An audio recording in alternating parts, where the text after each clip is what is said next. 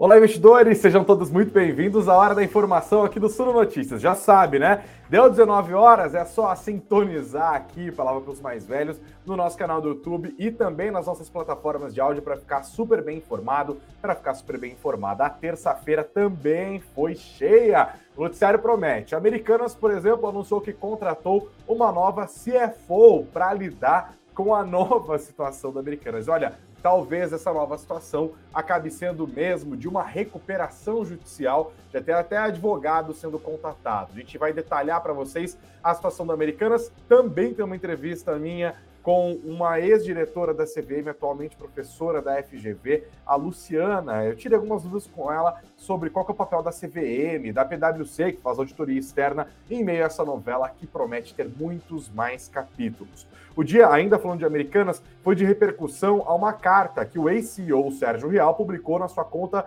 no LinkedIn. E olha, nessa carta ele diz que descobriu esse rombo de 20 bilhões de reais depois de ter algumas conversas com executivos da companhia que será que isso quer dizer? A gente também tem notícia exclusiva envolvendo o banco original que decidiu acabar com a sua área de varejo e transferir toda essa parte de pessoa física para o PicPay. Notícia exclusiva do Suno Notícias que a gente vai continuar a repercutir. E claro, também tem as repercussões das falas do ministro da Fazenda, Fernando Haddad, que está lá no fórum de Davos. Ele deu algumas sinalizações importantes para o mercado hoje, reafirmando o compromisso do governo Lula com a sustentabilidade fiscal. É ver para crer. Vamos entrar em mais detalhes sobre isso. Além de outros destaques do mundo corporativo, a gente vai falar de internacional também. A China ajudou enorme. Ah, é claro, o Ibovespa, né, que subiu 2% hoje. Falei que tem muita notícia, então não vamos nem perder tempo. Senta o dedo no like, se inscreve no nosso canal, deixe seu comentário, vota na nossa enquete e segura a onda, que a gente volta em 15 segundos.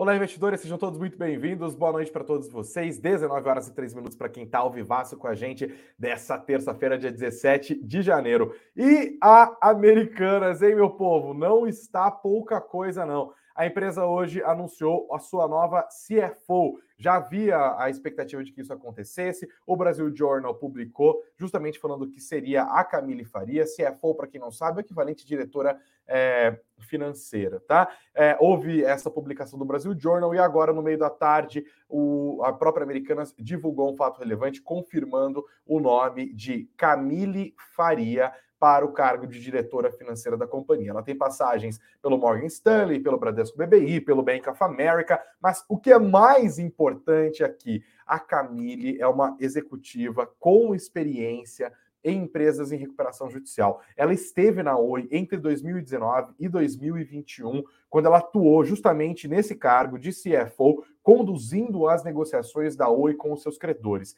É bom lembrar, a Oi entrou em recuperação judicial Lá em 2016, na ocasião, a empresa tinha mais de 60 bilhões de reais em dívidas. Atualmente, a Camila é CFO de outra empresa do setor de telecomunicações, a TIM, e agora já está confirmado que a partir do mês de fevereiro ela vai entrar para participar dessa nova fase da Americanas. A pergunta que fica é: será que essa nova fase, de fato, é uma fase de recuperação judicial? Olha, segundo a apuração da Folha de São Paulo, é isso mesmo que vai acontecer. Matéria publicada um pouquinho antes da gente entrar aqui, ó. Americanas prepara pedido de recuperação judicial de 20 bilhões de reais. Aqui a apuração da Folha de São Paulo. Vamos dar uma olhada no que escreveu o Júlio Viziak. Ele diz que a Americanas de fato deve entrar com pedido de recuperação nos próximos dias, que o valor deve ser de aproximadamente 20 bilhões de reais, que é exatamente o montante é, estimado que os acionistas de referência teriam de injetar na companhia para salvá-la, e segundo pessoas que participaram das discussões. 20 bilhões de reais é o que os bancos teriam pedido para que os participantes, para que os acionistas de referência, e aqui a gente está falando do Marcel Teles, do Sucupira e também do Jorge Lemon, são eles que são os nomes por detrás da 3G Capital, que tem cerca de 40% da Americanas na mão hoje, né? É, a gente já sabia que ia rolar ou melhor, que havia necessidade de uma injeção de capital. O próprio Sérgio Real, ex-CEO da Americanas, quando saiu, saiu dizendo vai precisar de injeção de capital. E aí, segundo apurações de alguns veículos, os acionistas de referência teriam topado fazer uma injeção ali de 6 bilhões de reais na Americanas. Agora, a notícia que vem é que, na verdade, eles não toparam, que os bancos queriam, que os bancos olharam e falaram: 6 bilha, nada, nada, a gente quer saber de 20 bilhões de injeção de capital. Por isso, essa recuperação judicial teria se tornado ainda mais provável, tá? Os advogados Ana Basílio e José Roberto Sampaio, do escritório Basílio Advogados, e Rodrigo Salomão, do escritório Salomão Caiuca e Abraão, foram os escolhidos pela empresa para conduzir o processo pela companhia. A informação foi confirmada por Salomão, que ainda acerta os últimos detalhes antes de aceitar a empreitada. Então temos aqui a apuração da Folha de São Paulo, de fato, vem por aí um pedido de recuperação judicial desta que é uma das maiores varejistas do Brasil. Ainda falando sobre Americanas, hoje o ACO, o Real, que a gente acabou de citar, divulgou hoje um texto no seu LinkedIn em que ele fala sobre essa experiência de nove dias em que ele comandou a empresa. Nove dias. Ele entrou no dia 2 e saiu no dia 11. É, é, foi o período suficiente para ele descobrir esse rombo de 20 bilhões de reais na Americanas. Ele disse nesse texto que uma das suas primeiras tarefas foi de entrevistar executivos da empresa e que foram essas entrevistas que revelaram as tais inconsistências contábeis na ordem de 20 bilhões de reais. Ele escreveu o seguinte no texto, abro aspas para vocês. Coube-me, como executivo líder, primeiro entrevistar executivos, os executivos remanescentes, questionar e entender quaisquer preocupações e novas perspectivas.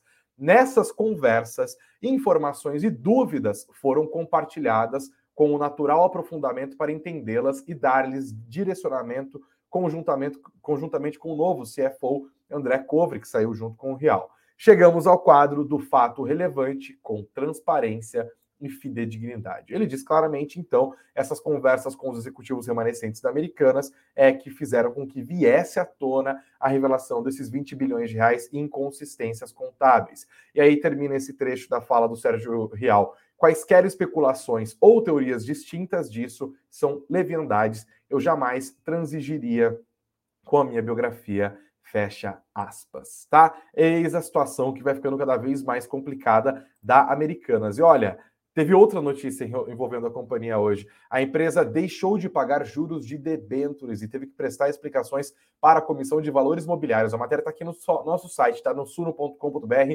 barra notícias, suno.com.br barra notícias. Está aqui, ó. A Americanas não pagou juros remuneratórios referentes à 17ª emissão de debêntures e por isso teve que prestar contas à Comissão de Valores Mobiliários. Os juros venceram ontem, dia 16, e em comunicado ao mercado, a Americanas argumentou que o pagamento dos juros desta debênture não foi feito porque essa dívida está suspensa graças à proteção judicial que a empresa conseguiu na semana passada. Então ela falou: olha, a gente botou isso aqui na conta daquela decisão da justiça que aconteceu na sexta-feira. Naquela ocasião, a Americanas estava sendo interpelada por alguns dos seus credores, o BTG Pactual entre eles, por exemplo, querendo 1 bilhão e 200 milhões de reais de pagamento de dívidas que a Americana tem com o BTG, fora os outros bancos, só a dívida do Bradesco é de quase 5 bilhões de reais, tem Santander nessa ciranda maluca também. Aí eles resolveram procurar a justiça e falaram: olha, vamos tentar proteger o nosso patrimônio ao longo dos próximos 30 dias, a justiça falou: beleza, eu vou topar, mas durante os próximos 30 dias vocês vão ter que decidir se vão ou não entrar em recuperação judicial. Agora, ao que tudo indica, a empresa de fato deve percorrer este caminho, tá? Então, percorrendo esse caminho de maneira antecipada, resguardada pela justiça, eles falaram: olha, não vamos pagar os juros dessas debêntures que a gente emitiu e que venceriam na segunda-feira, dia 16. Lembrando que os bancos não se deram por vencido, tá? Ontem houve novas investidas na justiça do BTG Pactual contra Americanas e também hoje, tá? Eles de novo entraram com mandados. É...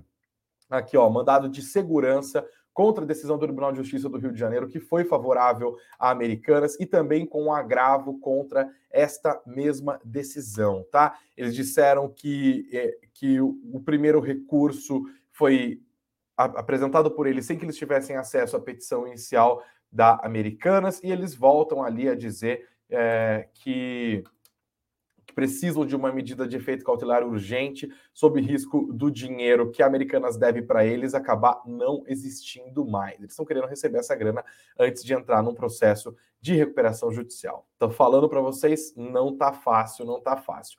Em meio a tudo isso, gente, as ações das americanas hoje acabaram caindo mais um pouco. Olha que elas de novo entraram em leilão por oscilação máxima permitida. Primeiro para cima é, e depois uma alta que vinha se desenhando de até 3% acabou se transformando nisso aqui, ó, uma queda de 2,06%. As ações americanas terminaram dia hoje, cada papelzinho valendo R$ 1,90. Em 2023, Americanas já acumula perdas de 78,96%. Eita, situação difícil, né? Bom, a gente tem acompanhado essa história da Americanas e hoje à tarde eu consegui fazer uma entrevista com a Luciana Dias. Ela é ex-diretora da Comissão de Valores Imobiliários, atualmente é professora da Fundação Getúlio Vargas na área de Direito Empresarial. E eu quis saber dela, com toda a experiência que ela tem, né, tendo atuado numa autarquia que regula o mercado de capitais no Brasil, como que ela lê esse caso da Americanas, olhando para os principais atores, a própria CVM, a PwC, que fazia a auditoria externa da companhia, e também a própria Americanas. Qual que é a responsabilidade disso tudo e quais serão os próximos passos, qual que é a leitura dela. Ela não pôde participar ao vivo da nossa live, mas a gente gravou essa entrevista e agora eu vou colocar essa entrevista aqui no ar. A gente vai continuando a nossa conversa, eu sigo por aqui, vou colocar aqui na transmissão, ó, só um minutinho, que eu tenho que zerar aqui. Pronto, ó, vocês estão vendo que a entrevista já está rolando. Eu vou colocar lá para rodar aqui a nossa conversa com a Luciana Dias, espero, espero que seja clarificadora para vocês. A gente conversa agora com a professora da Fundação Getúlio Vargas e ex-diretora da Comissão de Valores Mobiliários, Luciana Dias. Luciana, seja bem-vinda ao Suno Notícias. Tudo bem com você? Tudo bom, obrigada pelo convite. Imagina que agradeço. Luciana, olhando para o que a Americanas já divulgou e também para as falas do Sérgio Real, ex-CEO da companhia, já é possível saber o que aconteceu na contabilidade da empresa? Não, as informações ainda são muito é, opacas, né? É, inconsistências contábeis podem ser geradas basicamente por três fontes diferentes, e a gente não sabe quais dessas três fontes têm a ver com os problemas que ele identificou. Então, é, as inconsistências podem ter origem em falta de controles internos, é, as ou na, em políticas contábeis que são pouco conservadoras ou de alguma maneira erradas, ou em fraudes.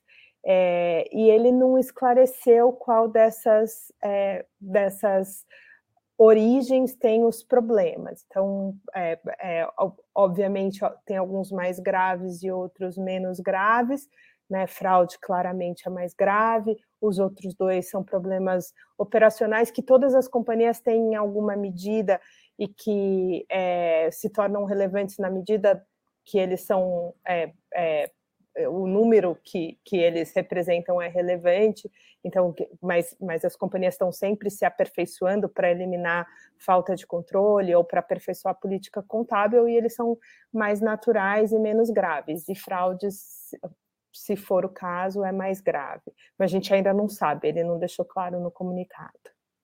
Você listou esses três motivos que podem acabar desembocando no que a Americanas chamou de inconsistências contábeis, né? Hoje, num texto publicado no LinkedIn, o Sérgio Real falou que percebeu essas tais inconsistências, sempre bom lembrar, da ordem de 20 bilhões de reais aproximadamente, depois de ter algumas conversas com executivos. Isso pode dar alguma pista do que se trate? Acho difícil, né? Porque esses executivos podem ter falado para ele em denúncias, né? Em alguma reportagem eu também li que eh, o assunto foi trazido pelo canal de denúncias, e essas denúncias podem ter sido de fraude, mas elas também podem ter sido a respeito de falta de controles internos ou, ou é, políticas é, um pouco conservadoras. Então, é, o fato dele ter descoberto em conversas com executivos é, não diz muita coisa. Eu acho que o que o mercado se apavorou mais é o fato dele efetivamente ter saído. E ele ter saído depois de nove dias no cargo. É, é, é óbvio que ele foi contratado para uma outra missão, né, uma missão de um, uma virada operacional da companhia, de crescimento, etc., e talvez não queira pessoalmente estar tá lidando com, com uma empresa em crise, à beira da recuperação judicial e etc., é, mas assusta, acho que o que assustou foi o fato dele, mais dele ter saído do que as palavras que ele disse, porque é, seria muito é, intuir que porque ele conversou com executivos é uma coisa ou outra. É, eu queria falar agora um pouco sobre o papel da Comissão de Valores Mobiliários nisso. Você acha que a CVM poderia ter feito algo para impedir que essas tais inconsistências contábeis acontecessem? Então, a CVM tem se manifestado sobre o assunto desde 2016. Então, é importante entender que é, nem no âmbito internacional, nem no âmbito nacional, a gente tem prescritivamente como essas operações devem ser contabilizadas. É, e o IFRS é cheio dessas opções contábeis, né, dessas escolhas contábeis. Então, ele deixa espaço para que uma determinada operação, a depender das suas características, seja contabilizada de um jeito ou de outro jeito, é, sempre é, priorizando a essência sobre a forma. Né? Então, ele tem como princípio que as demonstrações financeiras devem refletir o, o mais fidedignamente possível a real situação financeira da companhia e por isso ele deixa esses espaços para julgamentos. É, o que é, pode ter acontecido foi um julgamento errado e pouco conservador, né? Na melhor das hipóteses, se a gente não estiver contando com nenhum problema de, é, de desonestidade. É, mas o que a CVM chamou a atenção em 2016 é que essa análise precisava ser feita e ela mais exemplificou os casos e as razões pelas quais esse julgamento contábil podia se dar de uma maneira errada é, para inflar é, o, o, estoque da companhia, para inflar o EBITDA da companhia, do que disse, ó, contabilize de, desta forma ou daquela forma, é, a depender de tais e tais características. Então, tudo isso é uma discussão que tem que ser feita com o auditor. É, eu não acho que a CVM poderia ter sido mais prescritiva, porque você não tem um consenso a respeito disso no âmbito internacional também. Ela só alertou o mercado que era um assunto problemático é, e que uhum. necessitava ser discutido, e que a depender de como a contabilidade acontecesse, isso podia causar distorções no balanço para que os auditores e a gestão das companhias pudessem prestar mais atenção e, e refletir é, e, e, até falar mais a respeito, né? Você nota em algumas outras companhias de varejo notas explicativas mais é, claras a respeito de como funciona a contabilização é, dessas operações. É, então, a, talvez se a CVM tivesse tido braço para fiscalizar é, essa, essas operações, né, para fazer o que a gente chama de uma supervisão temática para todas as empresas de varejo, questionar a política contábil e etc., tivesse levado a uma reflexão mais cedo a respeito dessas, é, dessas operações. Mas o fato é que é, é, é, esses julgamentos são naturais e eles continuam acontecendo e vão continuar acontecendo no IFRS. Então, o que uhum. a supervisão da CVM poderia ter feito é ter adiantado a questão e tratado isso de uma maneira mais educativa, porque a, a, partir do momento que o regulador pergunta, é, você tem a oportunidade de refletir sobre isso mais cedo. E, e, talvez o problema não tivesse tomado essa proporção toda, mas ela não pode mudar a regra, porque desde 2007 a gente adota o IFRS e as, os países que adotam o IFRS, eles é, não podem alterar as regras ali ali é, contidas. Eles podem divulgar interpretações, eles Sim. podem esclarecer, mas não mudar o que está ali escrito. O IFRS é essa instituição que define as normas contábeis, certo?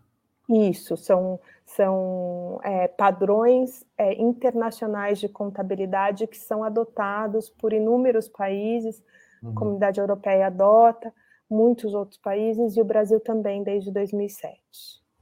Você estava falando sobre essas chamadas operações de risco sacado, né? Que é onde está a bomba da Americanas, assim.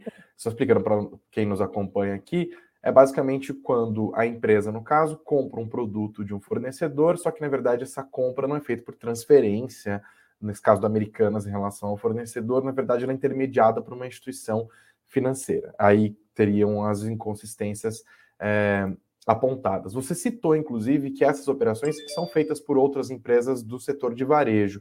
Você acha que é possível que a gente enfrente outras bombas desse tipo com concorrentes da Americanas?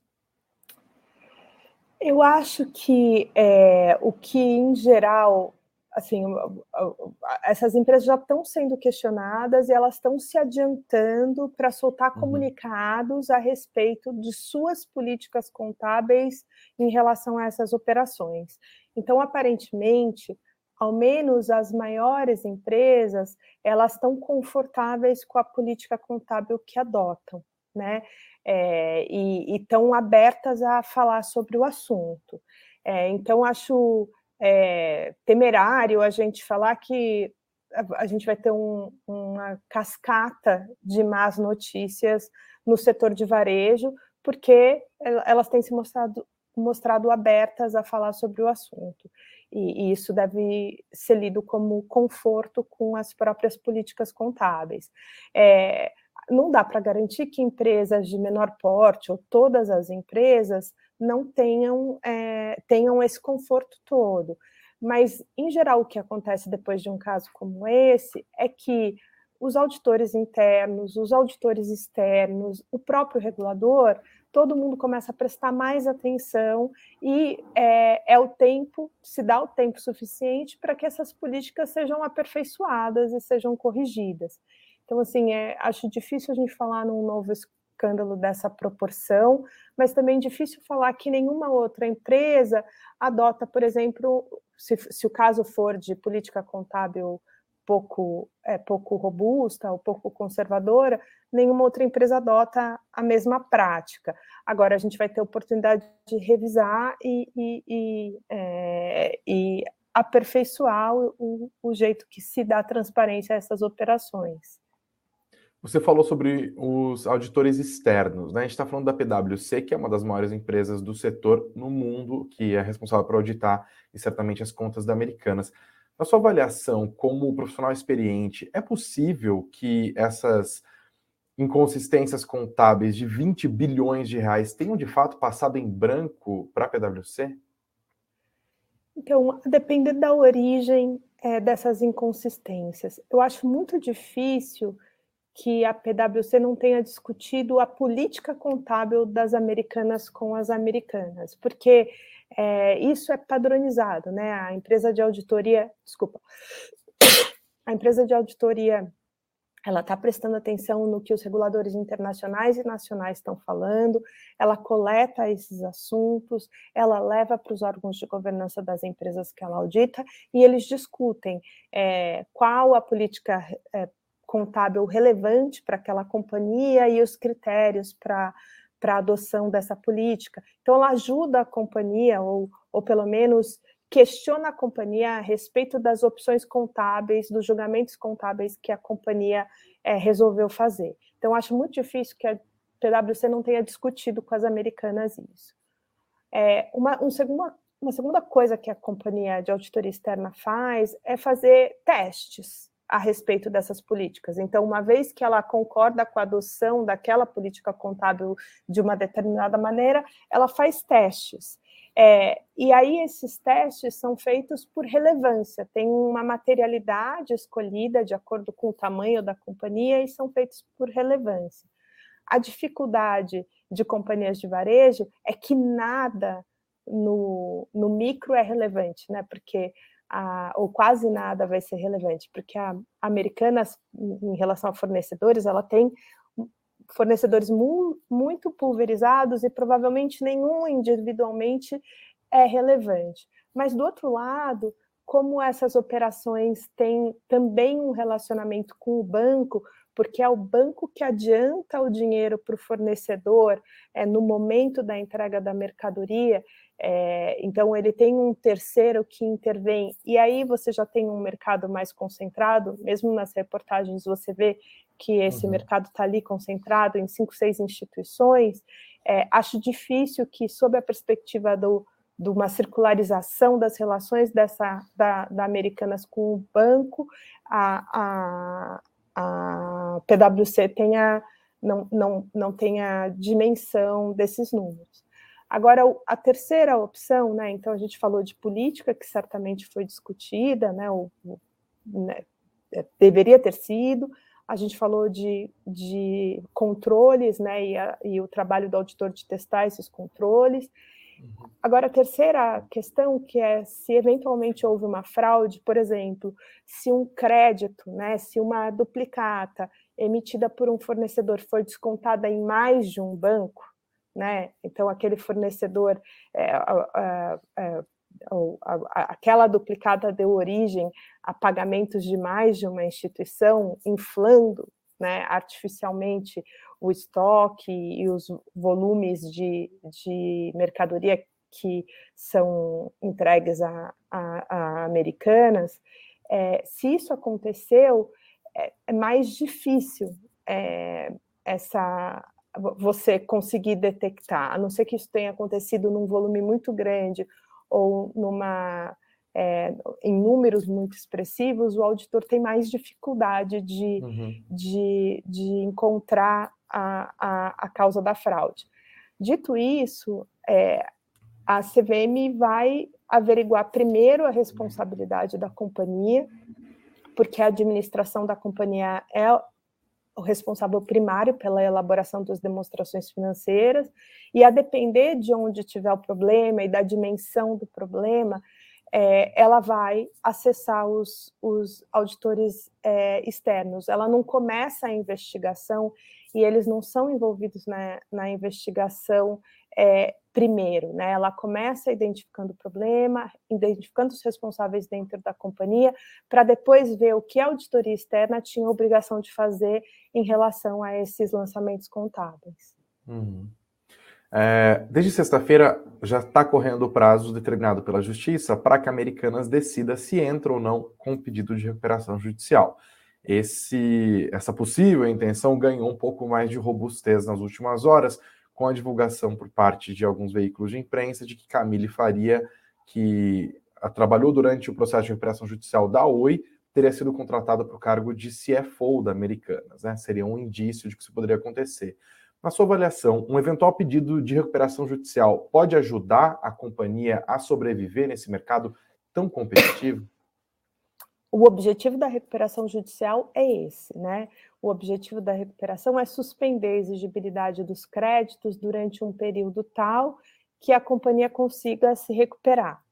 É, e, e, ela não só suspende, como é um processo de negociação coletivo de todos, o, de todos os créditos da companhia.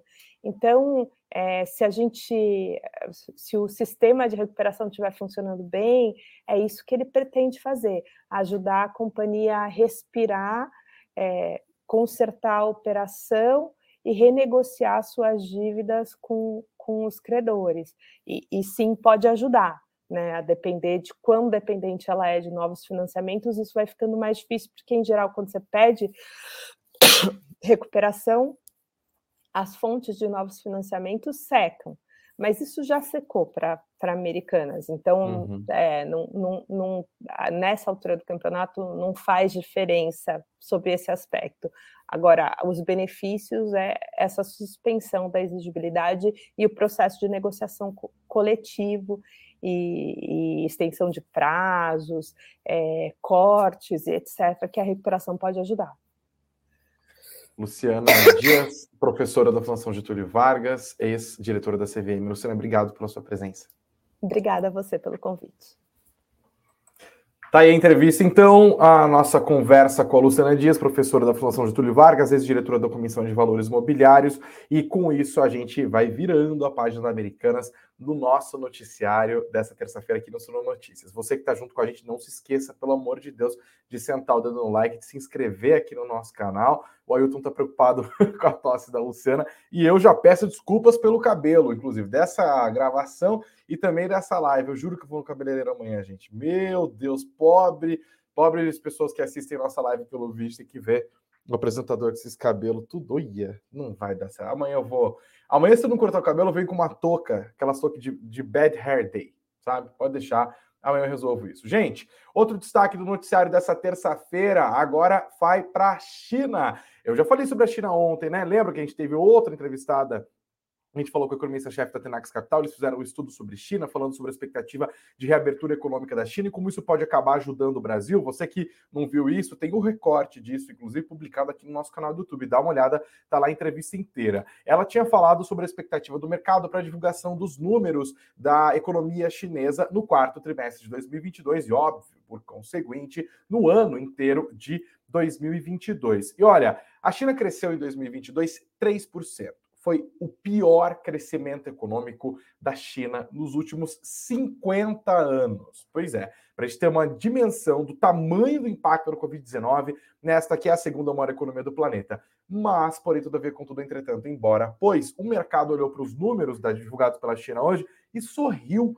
Ué, como assim? Não foi o pior crescimento dos últimos 50 anos, Greg? Pois é, mas o diabo mora nos detalhes ali. O que aconteceu de mais importante para o mercado é que o crescimento do PIB chinês no quarto trimestre, em relação ao mesmo período do ano passado, foi de 2,9%. E o mercado esperava bem menos, esperava um crescimento de 1,7%. Então, para quem estava esperando 1,7%, veio 2,9%, o que, que saiu de interpretação disso? A reabertura econômica chinesa já está fazendo diferença. A atividade econômica na China já está sendo retomada e em um ritmo maior do que o mercado estava esperando. Com isso, as ações das empresas atreladas a commodities se deram muito bem, obrigado, tá? Com destaque para as ações da Petrobras, que é a segunda empresa que mais pesa aqui no nosso Ibovespa. Olha, olhando para as ações preferenciais, Petro 4, né, subiu hoje 6,16%, R$ 25,52. Petro 3 alta foi ainda maior, 7%, 7,04, R$ 28,90. Olha a China, praticamente a entrevista de ontem aqui foi uma profecia, né? Uma coisa impressionante, mostrando de fato que a China está voltando a ter ritmo de crescimento e que isso pode impactar os preços das commodities, seja minério de ferro, seja o petróleo. E, claro, essas são as commodities que mais importam para nós aqui, porque a nossa empresa que mais pesa no Ibovespa é a Vale, minério de ferro, a segunda que mais pesa, Petrobras, é o petróleo. E a demanda, a fome do gigante chinês por esses produtos é muito é, definidora, tá bom? Outra coisa, agora a gente muda um pouquinho aqui e fala um pouco da política, que ajudou a compor o bom humor que levou o Ibovespa até essa alta de 2% hoje. O ministro da Fazenda, Fernando Haddad, está na Suíça, no Fórum é, de Davos. Ele tinha alguns discursos importantes, participou de um almoço hoje que foi oferecido pelo pessoal do Itaú, então tá a nata do sistema financeiro brasileiro lá. Os investidores prestam muita atenção no que ele declara. A Marina Silva estava lá junto com ele, a Simone Tebet aqui também deu algumas declarações. Você vai entender. Qual é a grande treta do Brasil nesse momento quando a gente pensa em política. A grande treta é que assumiu um governo que tem um perfil perdulário. E esse perfil gastador do governo petista não poderia vir no momento pior. A gente está falando de, de, uma inflação ainda alta. A gente está em dois anos seguidos com o Roberto Campos Neto tendo que mandar a cartinha primeiro para o Paulo Guedes, como ministro da Economia, e depois para o próprio Haddad, como ministro da Fazenda, explicando por que, que o Banco Central não conseguiu colocar os juros aliás, a inflação no, nem do centro da meta a gente está falando, falando da meta, né? Que tem aquela banda de variação de 1,5%, por, é, por cento, 1,5 ponto percentual. Então a situação é grave em termos de inflação, de retomada econômica, de juros lá nas alturas e do mercado cobrando cada vez mais para rolar a dívida brasileira. E neste momento vem um governo que gasta que antes de assumir conseguiu ainda uma licença para gastar, ou melhor, uma ampliação fiscal de 168 bilhões de reais só para este ano de 2023 por meio da PEC da transição. A gente cobriu de maneira exaustiva isso aqui no Sul Notícias. As respostas políticas dos primeiros dias do governo foram absolutamente confusas. Falou-se em refazer reforma da Previdência, alteração de reforma trabalhista. O mercado já estava dois pés atrás com o governo Lula. Aí vieram essas declarações, tragédia. A Bolsa tombou 3% no primeiro pregão do ano, 2% no segundo pregão do ano. E aí o Lula teve que arrumar a casa. O Rui Costa foi lá fazendo essas declarações.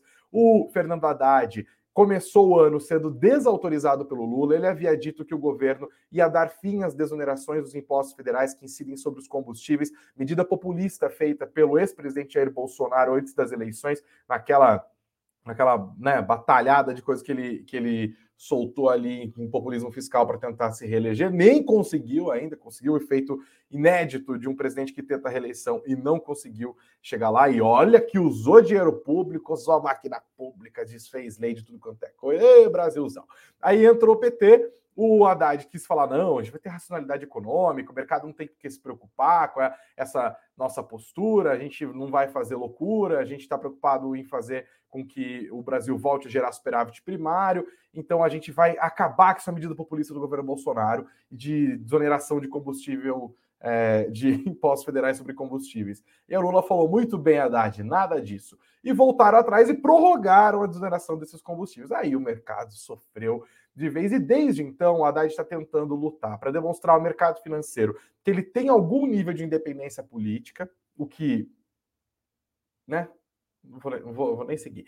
É, já, já ficou claro que não aconteceu, é, e que ele tem um compromisso de fazer com que as contas públicas brasileiras sejam controladas. Ele deu isso, fez isso de maneira mais vocal na semana passada, quando anunciou um ajuste fiscal, que é majoritariamente um ajuste fiscal por meio do aumento de arrecadação. Ah, é o melhor dos mundos? Não é o melhor dos mundos, mas já foi uma sinalização. O mercado ficou olhando, e por isso diante de todo esse histórico, ficou olhando de novo para declarações do ministro da Fazenda em relação à situação das contas públicas aqui do Brasil.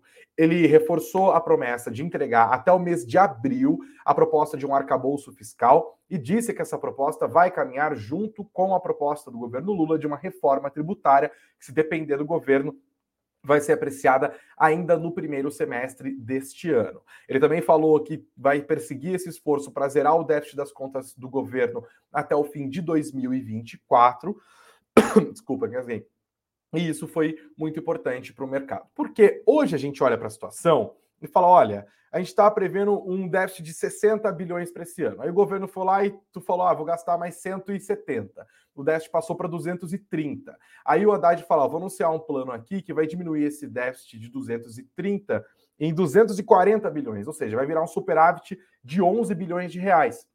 O mercado fala: tá, mas como? Ah, aumentando a arrecadação. Parte desse aumento de arrecadação é de grana não recorrente, não vai ficar estrutural.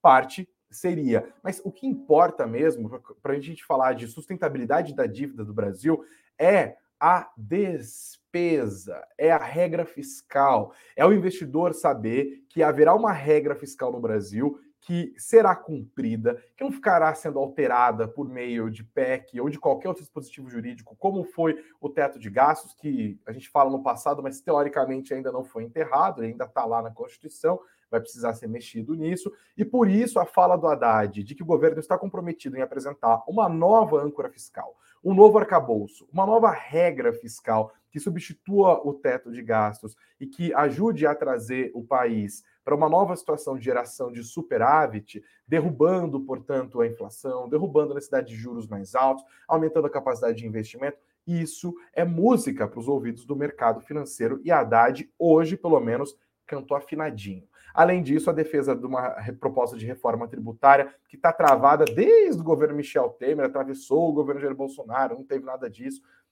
Essa proposta é muito importante até para uma agenda de competitividade, de aumento de produtividade. Eles basicamente estão querendo levar adiante as propostas do tributarista Bernard Api. É um texto que já foi amplamente debatido e que é amplamente apoiado pelos principais economistas do Brasil. Se isso acontecer, embora deva acontecer em etapas, o governo estaria, pelo menos nesse primeiro ano, num bom caminho. O mercado acabou sorrindo para isso, tá? Além das falas do Fernando Haddad, rolou agora há pouco essa entrevista da Simone Tebet, ministra do Planejamento, publicada pelo jornal Valor Econômico. Ela diz que a reforma tributária será fatiada, que isso é um consenso na equipe econômica, e ó, bem importante, segundo Simone Tebet, não há espaço para alta de impostos, tá? Ela disse que a prioridade da equipe econômica é reforma tributária sobre o consumo, lembrando que a maior parte dos impostos no Brasil são cobrados sobre o consumo, que acaba fazendo com que nós tenhamos uma pirâmide tributária invertida, né? Os mais pobres proporcionalmente pagam mais impostos, os mais ricos proporcionalmente pagam menos impostos. Aliás, eu quero ver a fala dela aqui é, sobre impostos. Vamos ver se a gente acha rapidamente aqui. Ela falou: a reforma também não trará aumento de impostos, por determinação do presidente Lula. Além disso, a ministra não vê espaço dentro do governo para a volta de um imposto, de um imposto nos moldes da contribuição provisória sobre movimentação financeira, a CPMF, que ficou rondando nos planos do governo Bolsonaro várias vezes, no final das contas é, acabou não rolando, graças ao bom Deus, né? Teve aquela, até aquela demissão do Sintra que era secretário do Paulo Guedes, quando o Sintra saiu defendendo publicamente a volta do imposto do cheque, da CPMF. Isso, gente, acabou trazendo um clima um pouquinho melhor é, para o Ibovespa nesta terça-feira, tá? A bolsa acabou se beneficiando da melhora das expectativas em relação à economia chinesa, das falas do Haddad, da entrevista da Simone Tebet, e com todo esse pacotão, a alta foi de 2,04%. 2,04%, e Bovespa terminou o dia no 111.439 pontos. A moeda americana perdeu força, caiu 0,84% hoje, fechou nos R$ 5,10, 5,1055. E para terminar esse pacote de notícias aqui, eu falei que a live hoje estava movimentada, tem mais coisa guardando para vocês. Ainda tem o mapa dos ativos aqui, a gente vê claramente a Vale chegou a subir firme, tá? Vou explicar para vocês. Por que a Vale está caindo 0,13 se minério de ferro subiu, o setor de siderurgia e metalurgia subiu todinho aqui, firme, os Minas 2,58, Gerdau Metalurgia 2,60. Aí, Greg, você me veio com uma Vale caindo 0,13%, é porque entrou em realização de lucros ainda durante o pregão. As ações chegaram a subir e depois o mercado falou: quer saber, já vou embolsar essa diferença. No final das contas, as ações da Vale terminaram nessa pequena queda de 0,13%. O setor de bancos, que vem sofrendo por conta da Americanas, encontrou espaço para recuperação hoje. Banco do Brasil, 5,87%. Petrobras, já falei para vocês, 7% de alta praticamente nos dois papéis. O Ibovespa foi hoje majoritariamente no azulzinho, ou melhor, aqui para quem está junto com a gente na nossa tela, no verdinho, tá bom? Inclusive, gente, olhando para essas falas do Haddad, eu pergunto para vocês é, sobre vocês acham que o Haddad vai acabar sendo um bom ministro da Fazenda? Não tem nem chance disso acontecer? Por enquanto, aqui, ó, foram mais de 300 votos, 73% estão dizendo que não será um bom ministro da Fazenda, 27% acreditando que o Haddad pode chegar a algum lugar. Vão votando, vão deixando os comentários de vocês, porque ainda tem notícia aqui na nossa conversa. Por exemplo, olhando para os destaques do mundo corporativo, nesse nosso bloco agora de notícias, a gente fala de uma notícia exclusiva do Suno Notícias. O banco original está acabando com a área de varejo dele, sabe? A área de varejo destinada a pessoas comuns, pobretão, igual eu e você, assim, né? Pessoa física. Pois é, está saindo a área de varejo do banco original e indo para o PicPay. As duas empresas são do grupo JF, dos irmãos é, Batista. E essa notícia é exclusiva, eu já falei, né? No nosso site aqui no suno.com.br barra notícias. Vamos trazer o dono do, do furo, então, né? Vem para cá, Eric, nosso repórter do site. Seja bem-vindo aqui à nossa live. Boa noite para você. O que está rolando lá dentro do original, Eric? Boa noite, Greg. Obrigado. Obrigado você que está acompanhando a gente aqui na live também do Suno Notícias. É para a gente poder conseguir entender essa repercussão que está ocorrendo agora lá dentro do original e também do PicPay, a gente precisa voltar um pouquinho no tempo, como você falou, Greg. As duas empresas estão dentro da holding JF, dos irmãos Batista, e o que estava acontecendo? que a, o original ele estava tendo acaba, a holding estava tendo um custo dobrado para fazer algumas operações. Por exemplo, se você quer lançar uma, uma funcionalidade nova para um cliente pessoa física. Você tinha que pagar a equipe do banco original para fazer isso e também pagar a equipe do PicPay para disponibilizar essa mesma funcionalidade. Então, nessa readequação agora, o original ele vai focar em, em clientes de agro e grandes empresas, enquanto isso, toda essa área de pessoa física vai ser direcionada para o PicPay, que está com esses planos de ser, de quer ser um banco oficialmente, já tem até um CNPJ para funcionar como banco, mas ainda faltam alguns detalhes para que essa operação comece na prática.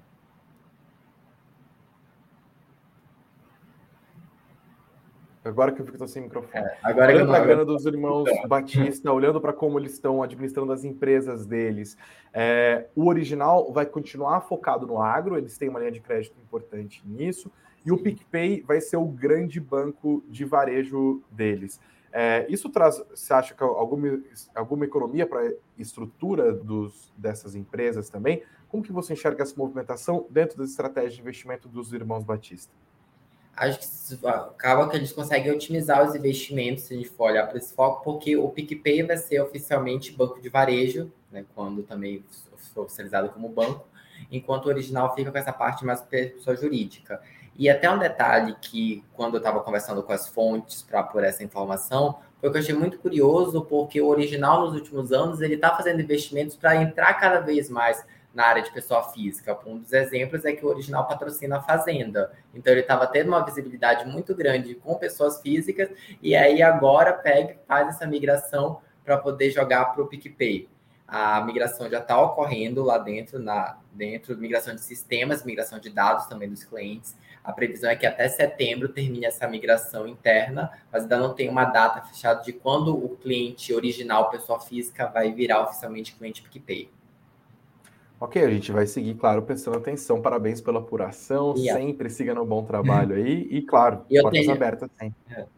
Não, eu queria aproveitar, Greg, que eu guardei também dois detalhes exclusivos da apuração para a live. Opa, poder... pode trazer, pode trazer.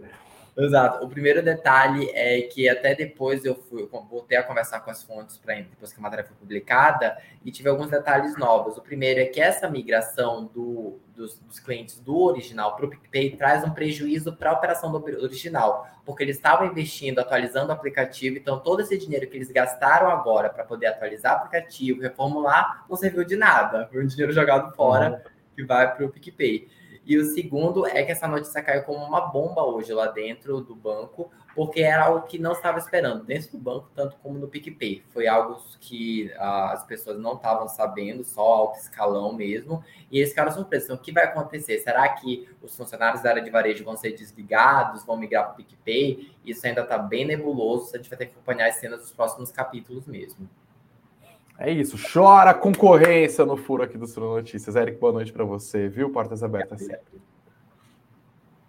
Bom, Agora a gente pode caminhar para o fim da live, né? Não se esqueça, por favor, de dar uma olhada nos links que estão na descrição do nosso vídeo, também nas nossas plataformas de áudio. Tem sempre e-books gratuitos para vocês fazerem download. Aqui, no caso, é o e-book Aprenda a Analisar uma Ação. É o mesmo de ontem. Se você não fez o download, está perdendo tempo. Dá uma olhada no link aqui, esteja você nos acompanhando pelo YouTube ou nas plataformas de áudio. O Lucas já subiu a música, o que significa que eu vou dar o resultado da nossa enquete. Não teve alteração praticamente, hein?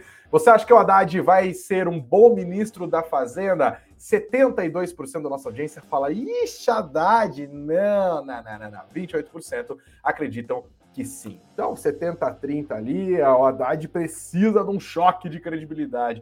Vamos torcer para que aconteça, né? Estamos vivendo aqui, estamos trabalhando aqui, estamos investindo aqui. O Brasil tem que ir para frente. Obrigado, gente, pela audiência de vocês, pelo carinho, pelos comentários, pela audiência, pelo engajamento. Sempre não se esqueçam de botar muito dinheiro no bolso.